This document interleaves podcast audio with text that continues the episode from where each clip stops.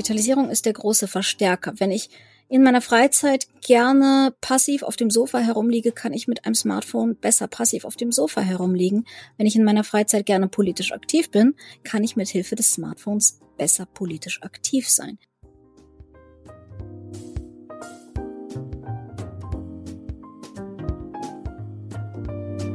Hallo und herzlich willkommen im Sinneswandel Podcast. Mein Name ist Marilena Behrens und ich freue mich, euch in der heutigen Episode zu begrüßen.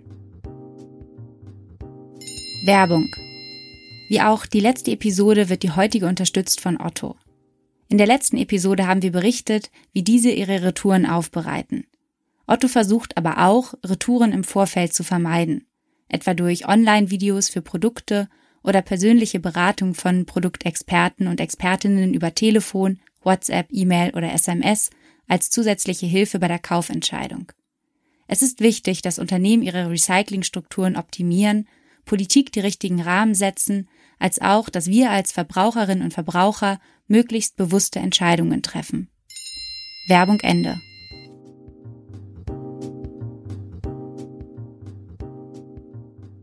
Die Welt hat sich im vergangenen Jahrzehnt massiv gewandelt. Schule und Bildungswesen hingegen scheinen, als seien sie im preußischen Kaiserreich stehen geblieben. Gerade die Corona-Pandemie hat den Innovationsdruck in der Bildung verdeutlicht. Neue Konzepte sind gefragt um kommende Generationen auf die Herausforderungen der Zukunft, ach nee, die gibt's ja schon in der Gegenwart, vorzubereiten. Kurzum, es bedarf Schulen, die Leidenschaft und Engagement bei jungen Menschen entfachen, um die notwendigen Veränderungen mitzugestalten. Eine reine Rückkehr zum dauerhaften, uneingeschränkten Regelbetrieb mit allen Schulfächern und Unterrichtsstunden, wie es das Kultusministerium erst kürzlich empfahl, reicht sicherlich nicht aus.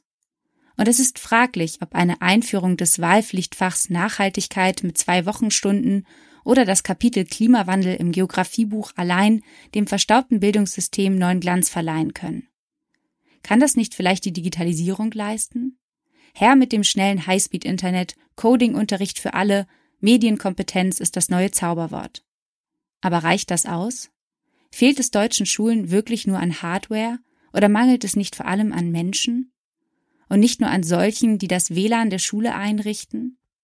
Vor allem aber fehlt es an Fantasie. In der Corona-Pandemie ist den Politikern und Politikerinnen nur der Kinderbonus als Lösung eingefallen. 300 Euro für jedes Kind, aufsummiert zu 4,3 Milliarden für ein konsumförderndes Strohfeuer, das sicherlich keine Bildungslücken zu schließen vermag. Wir alle wissen, Wissen ist Macht. Das heißt auch, wer Macht besitzt, teilt das Wissen zu. Ein Grund mehr, Bildung zu demokratisieren. Was also muss Schule leisten, um kommende Generationen auf ein zukünftiges Leben vorzubereiten, die Klimakrise zu bewältigen und die Weltwirtschaft neu zu ordnen? Darüber habe ich mich mit Marina Weißband unterhalten. Denn wer in Deutschland über das Thema Digitalisierung nachdenkt, und die spielt beim Thema Bildung auch eine zentrale Rolle, der kommt an ihr nicht vorbei. Marina Weißband ist Psychologin und eine der wichtigsten Netzaktivistinnen hierzulande. Vor einigen Jahren noch führte sie die Diskussion als politische Geschäftsführerin der Piratenpartei an, wechselte 2018 jedoch die Seiten und ist nun bei den Grünen aktiv. Für Digitalisierung mit Sinn und Verstand, die Partizipation und Demokratie stärkt, setzt sie sich aber auch heute noch ein. So hat Marina 2014 Aula ins Leben gerufen. Ein Projekt, das Schülerinnen und Schüler befähigt, sich aktiv an der Gestaltung ihres schulischen Umfelds zu beteiligen, um demokratisches Handeln zu erproben. Denn Schule vermittelt im besten Fall nicht nur Wissen, sondern sie sozialisiert, formt ein Bewusstsein von Zugehörigkeit und Werten, Bilder von Vergangenheit und Zukunft, ist ein Ort für Antworten auf die Fragen, warum und wozu.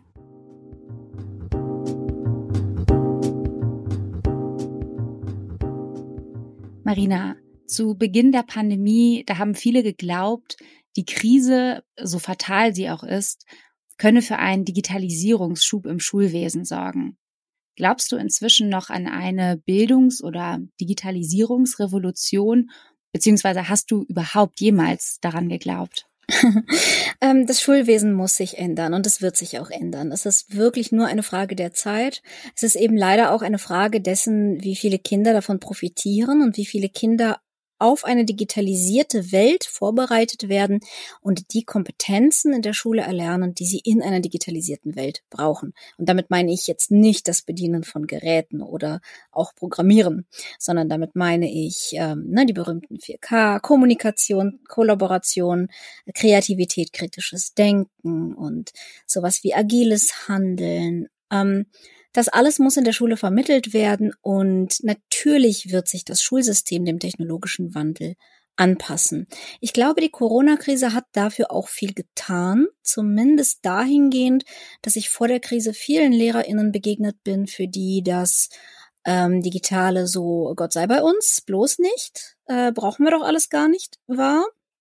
Und die jetzt einfach viele Tools kennengelernt haben, äh, die sehr, sehr praktisch sind und nützlich und die einfach ein Lehren ermöglichen, das vorher gar nicht möglich war. Das ist jetzt aber erst auf Tool-Ebene. Und jetzt brauchen wir noch den ganzen Diskurs über den Kulturwandel, der dahinter steckt. Genau darauf würde ich auch tatsächlich gerne näher mit dir eingehen, weil es wird ja sehr häufig gerade von Liberalen davon gesprochen, die Digitalisierung sei eine ganz große Chance und dann wird aber eben oft eher über, wie du schon gesagt hast, Tools gesprochen, es wird über schnelles Internet, über iPads geredet. Aber was siehst du die Digitalisierung denn selbst auch als große Chance und wie kann man sie denn überhaupt eben nutzbar und fruchtbar machen? Was sind da dann so Schritte, die man gehen müsste eigentlich? Ja, wenn wir über Digitalisierung im Schulwesen sprechen, sprechen wir in der Tat oft von Geräten und Internetanschluss. Und ehrlich gesagt, beide Konversationen, also sowohl irgendwie äh, die, es muss alles dringend schneller geschehen, ähm, als auch die, oh mein Gott, aber was ist mit Bildungsgerechtigkeit, sind in Hinsicht auf Geräte trivial. Trivial. Es ist eine Frage von, von Zeit und Geld. Ja, man kann das Problem mit Geld bewerfen und deshalb ist es ein triviales Problem. Wir haben jetzt schon kaum Endgerätemangel. Wenn wir es wollen, könnten wir alle Kinder mit einem Endgerät ausstatten. Sondern das größere Problem ist äh, der Kulturwandel dahinter, also eine Kultur der Digitalität an Schule zu kriegen. Und ähm, das ist nicht einfach, das hat nicht mit Geräten zu tun. Das lässt sich hinkriegen, auch völlig in Abwesenheit von Geräten ähm, sondern es geht eher darum, dass wir uns mit einer neuen Technologie kulturell verändern. Und wie das funktioniert, haben wir schon einmal gesehen, nämlich mit der Erfindung der Druckerpresse.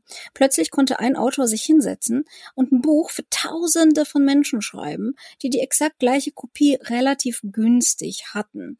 Und das hat unser Verständnis davon, was Bildung ist, was so eine menschliche Biografie ausmacht, ähm, was man lernen muss, revolutioniert. Ja, plötzlich mussten wir nicht nur das lernen, was wir für den Beruf brauchten, sondern plötzlich war so eine Grundbildung eine Voraussetzung für gesellschaftliche Teilhabe. Und was das nach sich gezogen hat, war nichts weniger als die Aufklärung. Und jetzt muss man sich vorstellen, mit dem, äh, mit der Erfindung des vernetzten ähm, Digitalen haben wir eine Art Mini-Druckerpresse Deluxe jeder in unserer Hosentasche und können eben nicht nur schreiben, sondern multimedial Inhalte erstellen und sie mit unendlich vielen Menschen teilen, und zwar jeder von uns ohne Gatekeeper. Das heißt, aus der einer zu viele Kommunikation ist eine viele zu viele Kommunikation geworden. Und natürlich beeinflusst auch das unser Verständnis von Bildung, Macht, was jeder einzelne Mensch kann, können muss, welche Rechte er oder sie hat. Und das ist, glaube ich, das, wo wir am Anfang der Entwicklung stehen und was vielen auch noch gar nicht klar ist, wenn sie über Digitalisierung sprechen. Wenn Digitalisierung dann wirklich im besten Fall zu einer Demokratisierung von Bildung, von Gesellschaft führen, führen würde, wäre das natürlich großartig. Es gibt aber auch einige, die auf Gefahren hinweisen im Kontext der Digitalisierung, insbesondere von Schulen. Und zwar warnt der Bundesverband der Verbraucherzentralen davor, dass immer mehr Lernangebote auf den Markt kommen bzw. in die Schulen dringen, die nicht qualitätsgesichert sind. 22 von 30 DAX-Konzernen haben schon Angebote mit vor allem unternehmensdienlichen Informationen entwickelt, so der Bundesverband der Verbraucherzentralen die jetzt ungefiltert in die Schulen gelangen und eine einseitige Beeinflussung ermöglichen. Anders als eben herkömmliche, staatlich geprüfte und werbefreie Schulbücher. Siehst du darin auch eine Gefahr, Marina? Ja, aber das ist keine Gefahr der Digitalisierung, das ist eine Gefahr des Kapitalismus. Es ist äh, völlig egal, ob das digital oder nicht digital passiert. In dem Moment, wo ich Unternehmen auf Schulen loslasse, äh, passiert genau das. Und zum Beispiel die Bertelsmann Stiftung kämpft seit Jahren darum, ähm, eigentlich Bildung zu privatisieren und einen Gewerbesektor daraus zu machen, was natürlich absolut fatal ist für jedes aufklärerische Ziel, für jede Bildungsgerechtigkeit. Ähm, und das ist etwas, das ein Resultat daraus ist, dass äh, die Regierungen, ja, die Landesregierungen Digitalisierung einfach verschlafen haben, selbst keine Angebote ausarbeiten, die Lehrerinnenfortbildung nicht neu gestalten, ähm, die ganzen vielen, vielen wundervollen OER-Konzepte, die es gibt, nicht systematisieren. Und dann entsteht da eine Lücke. Und diese Lücke versuchen Unternehmen zu füllen. Ähm, das hat aber weniger mit Digitalisierung zu tun, als einfach mit, da wurde ein, ein Wandel und ein Bedarf verschlafen. Oder nicht verschlafen, sondern sogar aktiv verhindert, wenn ich mir das ansehe. Ähm, Digitalisierung kann natürlich ein Vehikel sein für Raubtierkapitalismus, für Überwachung, für staatliche Vollkontrolle, für äh, Vollkontrolle durch Lehrerinnen, dass äh, Schüler SchülerInnen auf Schritt und Tritt überwacht werden in ihrem Lernen, dass Prüfungen standardisiert sind und dann nur noch so Multiple-Choice-Aufgaben von Computern ausgewertet werden können. Dafür kann Digitalisierung ein Vehikel sein. Digitalisierung kann auch ein Vehikel sein für ein freies, selbstständiges Lernen, für ein vernetztes Lernen zwischen Schule und Kommune, zwischen Erwachsenen und Kindern, zwischen Kindern verschiedener Länder, Sie kann ähm, die Selbstwirksamkeit von Kindern erhöhen durch demokratische Projekte, durch Austausch oder dadurch, dass SchülerInnen ihre Hausaufgaben nicht für die Papiertonne machen, sondern aus diesen Hausaufgaben wiederum Lehrmaterialien für andere SchülerInnen entstehen. Beides ist machbar und Digitalisierung ist nur der Verstärker. Joran Moos-Mehrholz hat gesagt, Digitalisierung ist der große Verstärker. Wenn ich in meiner Freizeit gerne passiv auf dem Sofa herumliege, kann ich mit einem Smartphone besser passiv auf dem Sofa herumliegen. Wenn ich in meiner Freizeit gerne politisch aktiv bin, kann ich mit Hilfe des Smartphones besser politisch aktiv sein. Die Frage ist also, was legen wir gesellschaftlich zugrunde, um es durch diesen großen Verstärker zu jagen? Würdest du denn sagen, das interessiert mich, sind Schulen politische Orte? Natürlich sind Schulen politische Orte. Schulen sind das Lebensumfeld von jungen Menschen, die geprägt werden für ihr ganzes Leben, die dort lernen, wie die Welt ist und funktioniert. Egal wie apolitisch Schulen versuchen zu sein, auch die Abwesenheit von Politik ist Politik. Ähm, natürlich sind Schulen politische Orte. Wir können sie zu parteineutralen Orten machen. Wir können sie zu werbefreien Orten machen. Aber wir können sie niemals zu unpolitischen Orten machen. Dann ist es ja umso interessanter, dass zum Beispiel jetzt während der Corona-Pandemie bei Fragen um Schulschließung erstaunlich selten diejenigen zu Wort gekommen sind, die es eigentlich unmittelbar betrifft. Also die Schüler natürlich selbst. Deswegen würde mich interessieren, was können und sollten Schülerinnen deiner Meinung nach demokratisch mitentscheiden dürfen? Das Ding ist, alle Schulen werden mir sagen, natürlich haben wir demokratische Mitbestimmung. Wir haben ja zum Beispiel die Schülerinnenvertretung und es gibt tatsächlich auch Modellschulen, wo Schülerinnen weit mehr entscheiden dürfen. Es gibt wunderbare Lehrerinnen, die sich hart dafür einsetzen, dass Schülerinnen mitbestimmen können. Aber letzten Endes ist die Schule ein Ort, an dem man eben doch meistens fremdbestimmt ist. Man muss zu einer bestimmten Uhrzeit da sein. Dann muss man 45 Minuten Deutsch lernen, dann muss man 45 Minuten Mathe lernen, dann wird man darüber geprüft und davon hängt das ganze restliche Leben ab. Wir müssen oft, bis wir 18 sind, fragen, ob wir auf Klo dürfen. Und wenn wir dann 18 werden, sollen wir unser Parlament zusammenstellen und mündige Bürgerinnen eines Landes sein. Das ist ein Riesensprung. Und Schulen, in denen Kinder wirklich lernen, sich eigenständig Ziele zu setzen außerhalb vorgegebener Parameter, sich mit offenen Augen in ihrem Lebensumfeld umzuschauen und sich zu fragen, was sie sich wünschen und was sie verbessern könnten. Und wo sie die Möglichkeit haben, das auch verbindlich zu tun, sind sehr, sehr selten. Und das ist ein großes Problem für die Demokratie meiner Meinung nach. Denn alles außerhalb von Schule, wie zum Beispiel das Smartphone, erzieht uns ja eher zum Konsumenten. Oder auch, ich bin jetzt in den 90ern aufgewachsen, die Fernsehwerbung. erzieht uns zu Konsumenten. Wo ist aber der Ort, wo wir lernen, dass wir nicht Konsumenten sind, sondern Gestalter unserer Umwelt? Wo erlernen wir, wer wir eigentlich sind und was wir sein wollen und wie wir mit anderen zusammenarbeiten können und wie wir ähm, unsere Wünsche realisieren können, ohne dabei Minderheiten platt zu walzen, wie wir Kompromisse finden oder dass Demokratie Arbeit ist. Und deshalb bin ich der Ansicht, Schule muss dahingehend ein politischer Ort werden, dass Jugendliche genau diese Erfahrungen machen. Wieder und wieder und wieder. Also die Erfahrung, wenn ich eine gute Idee habe und wenn ich dafür eine Mehrheit finde und wenn ich dabei die Minderheiten schütze und wenn ich dabei Rücksicht nehme und tolerant bin und arbeite, dann kann ich meine echte Lebensumwelt verbindlich verändern.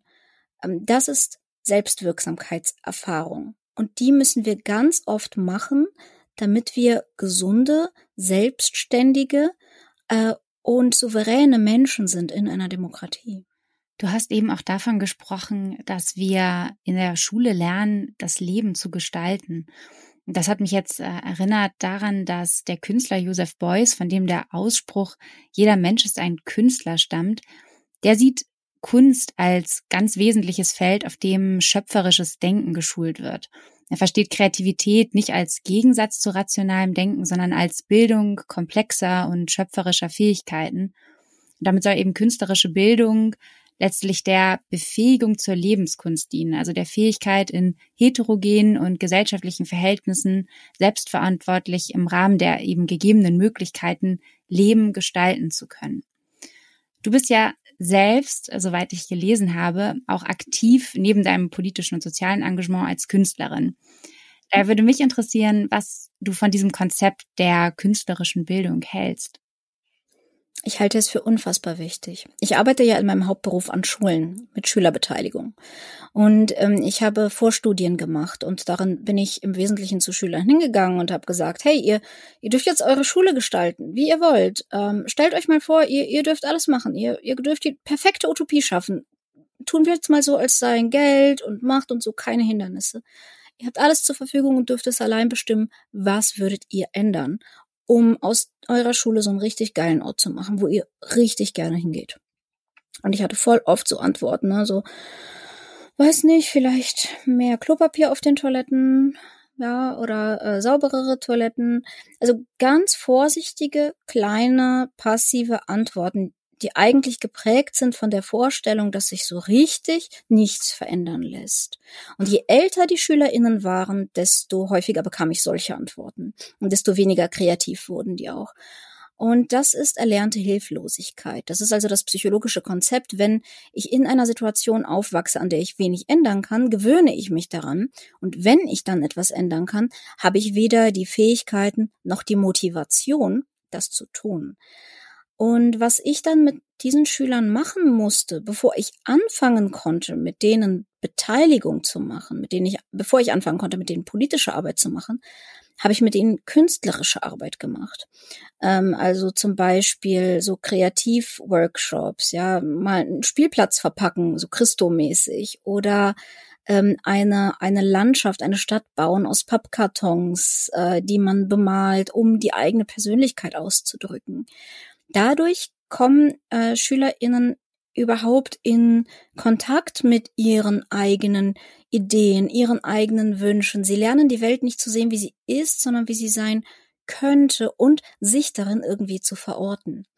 Deshalb finde ich, ähm, es wird ja immer so gesprochen, in, in der Digitalisierung äh, sind MINT-Fächer ja ganz, ganz wichtig. Ne? Wir müssen Wissenschaften und wir brauchen WissenschaftlerInnen und wir müssen Programmieren lernen an Schule.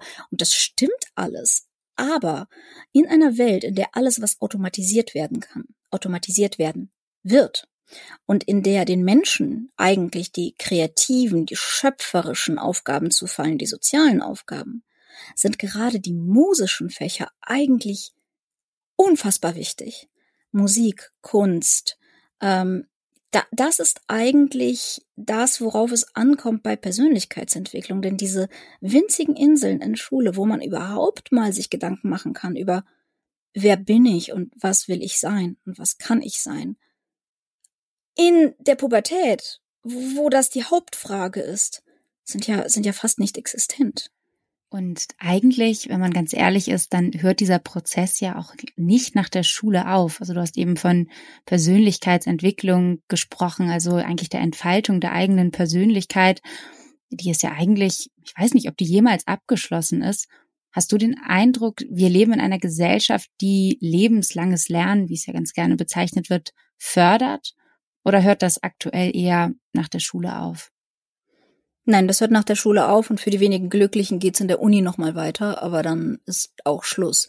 Äh, zumindest institutionell. Ja, ich rede jetzt von dem, was von der Gesellschaft befördert wird, nicht was Menschen individuell machen oder machen können. Äh, wir haben eine Volkshochschule, deren Bedeutung ähm, massiv unterschätzt wird und die, die sich auch selber, glaube ich, massiv unterschätzt. Die haben jetzt 100 Jahre Volkshochschule gefeiert und äh, orientieren sich so ein bisschen, ja, die, die große Zeit der Deutschkurse ist jetzt vorbei, was machen wir denn jetzt? In Wirklichkeit müsste das doch eine der Hauptinstitutionen sein. Ja, so wie ich mir das vorstelle, äh, würden unsere Innenstädte nicht von dem Kaufhof belebt, den wir irgendwie zum zehnten Mal retten müssen als Gesellschaft gegen das Aussterben der Innenstädte, sondern wir hätten eine riesige Volkshochschule, Schrägstrich Bibliothek, Schrägstrich Café, Schrägstrich Makerspace und Filmstudio, wo Leute hinkommen könnten, Kaffee trinken, sich unterhalten, vielleicht in den öffentlichen Beeten was anbauen pflegen ähm, und Kurse besuchen könnten, in denen sie AnsprechpartnerInnen hätten, die ihnen was beibringen könnten, die ihnen helfen könnten, etwas 3D zu drucken oder ein Video zu drehen. Kurzum, wo BürgerInnen etwas neu lernen könnten für die Lebensaufgaben, denen sie sich gerade gegenüber sehen.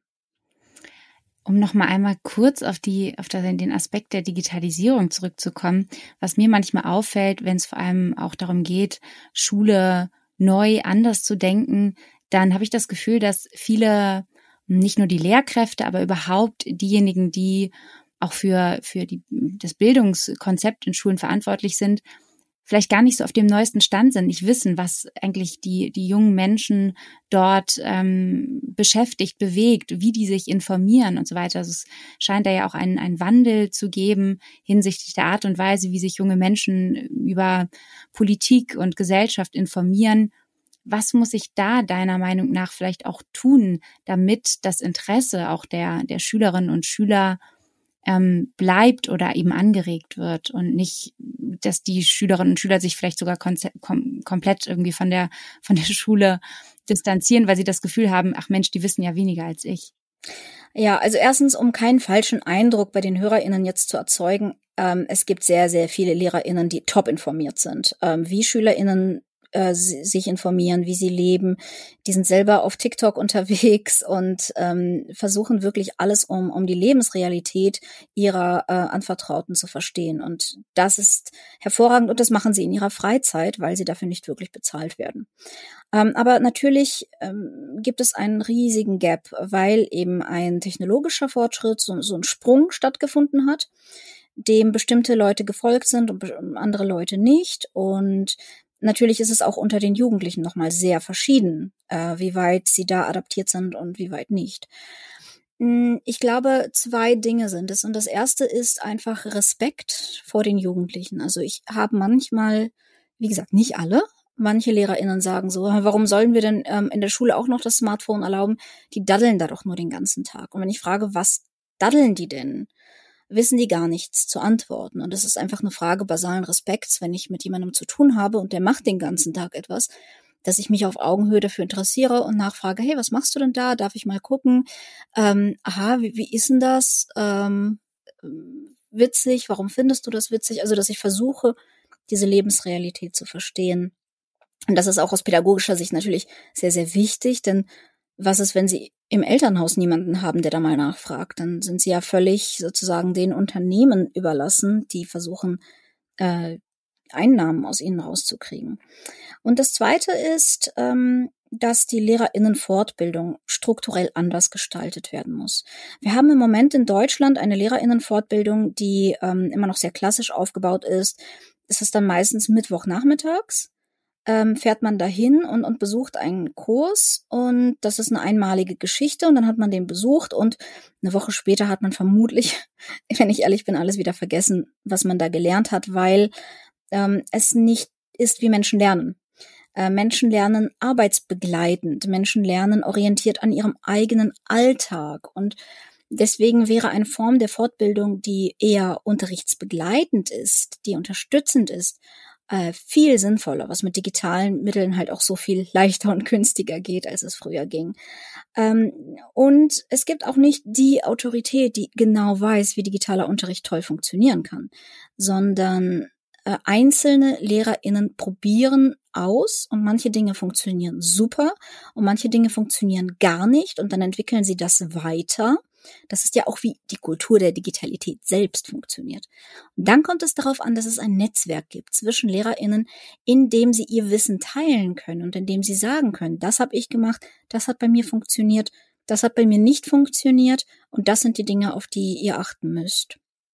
Ähm, und es gibt neuartige Konzepte. Zum Beispiel gibt es inzwischen Lehrer-Barcamps, die eine ganz andere Struktur, eine viel vernetztere, lebendigere Struktur von Fortbildung gewährleisten. Und ich wünsche mir, dass sich das durchsetzt.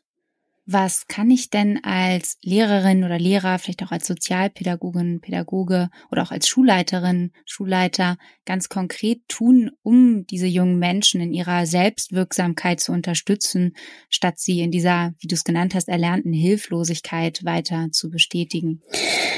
Das Aller, Allerwichtigste ist, glaube ich, ähm, verbindliche Partizipation zu schaffen. Und ähm, jetzt kommt der Eigenwerbeblock. Ich mache das ja hauptberuflich. Ich habe äh, das Projekt Aula gegründet 2014. Ähm, auf aula.de lassen sich alle Details nachsehen, aber im Wesentlichen ist es ein Beteiligungssystem, das mithilfe einer Online-Plattform, die das Ganze nochmal strukturiert und übersichtlich macht, ähm, erlaubt, dass alle SchülerInnen einer Schule eigene Ideen einstellen können, diskutieren können, online und offline und ähm, darüber abstimmen können. Und durch einen Vertrag wird diese Beteiligung verbindlich. Das heißt, die Schulkonferenz äh, verpflichtet sich freiwillig, alles mitzutragen, was die SchülerInnen sich ausdenken und abstimmen, in einem bestimmten Rahmen. Also die dürfen zum Beispiel keine Personalentscheidungen treffen, kein Geld ausgeben, das nicht da ist, aber sie dürfen dann oft die Hausordnung äh, ändern, sie dürfen irgendwie Busverkehr ähm, und äh, Cafeteria essen, Veranstaltungen, Unterricht in Absprache mit den Lehrern und so weiter gestalten. Ähm, das ist von Schule zu Schule unterschiedlich, ist aber ein Konzept, das äh, ich inzwischen auch evaluiert habe nach zwei Jahren Betrieb an Pilotschulen und äh, wo sich gezeigt hat, dass das tatsächlich die Selbstwirksamkeitserwartung der Schülerinnen steigert, die Eigenständigkeit, den sozialen Zusammenhalt. Es aktiviert neue Schülerinnen, die sich vorher nie beteiligt haben. Und insgesamt ist das, glaube ich, ein Beispiel, wie man mithilfe digitaler Medien, ähm, aber vor allen Dingen mit Respekt und großem Ernst nehmen, SchülerInnen ähm, das Gefühl vermitteln kann, ja, ihr seid hier für euren Lebensraum verantwortlich. Das ist euer Ding. Also gestaltet es, aber geht dabei aufeinander ein.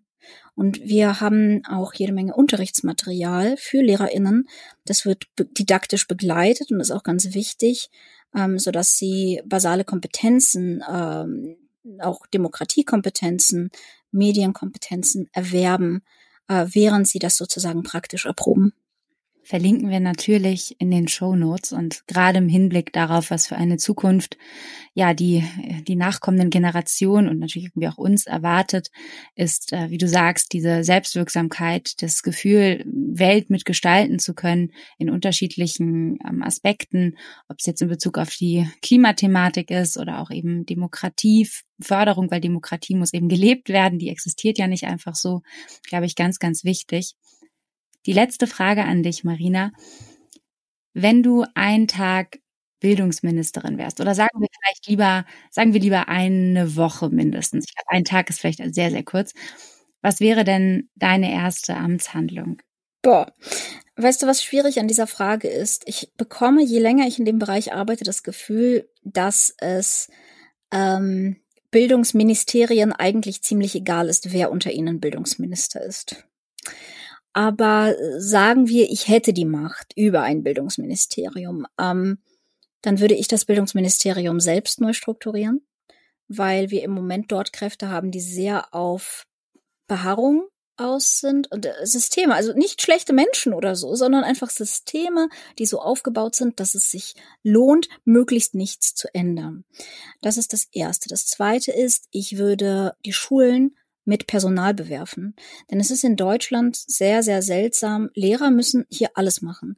Äh, also die sind verantwortlich für die Didaktik, für die Pädagogik, für die Verwaltung, für die IT-Pläne, für Medienentwicklungspläne, für Vertretungspläne, für Raumreinigung und, und, und. Ich verstehe, dass wir in Deutschland Lehrermangel haben, aber der Rest könnte nun wirklich von anderem Personal äh, übernommen werden. Und Personal ist das A und O.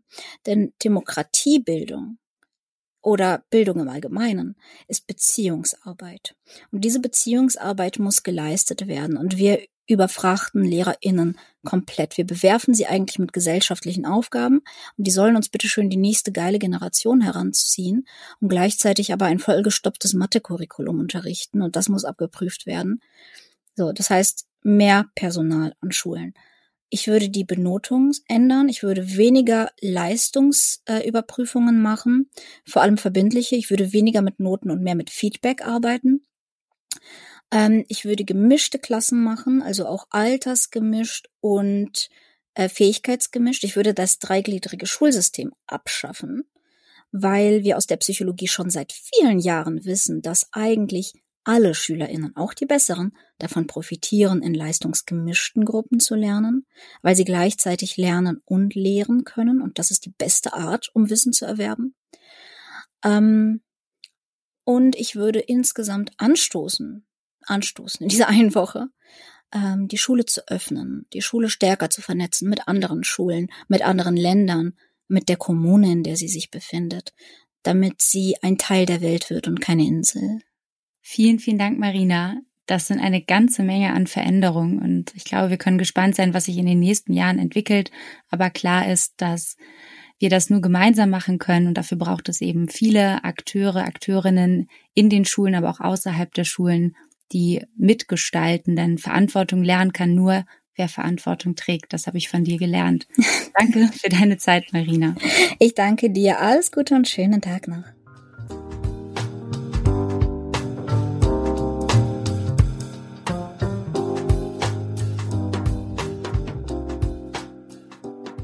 Vielen Dank fürs Zuhören. Wie ihr wisst, ist es unser Bestreben, möglichst unabhängig und werbefrei produzieren zu können. Das müssen wir uns allerdings auch leisten können. Daher, wenn ihr Sinneswandel gerne hört, freuen wir uns, wenn ihr unsere Arbeit als Fördermitglieder unterstützt. Das geht ganz einfach via Steady oder indem ihr uns einen Betrag eurer Wahl an paypal.me slash Sinneswandelpodcast schickt. Alle Infos zur Episode, Quellen und weiterführendes Material findet ihr wie immer in den Show Notes.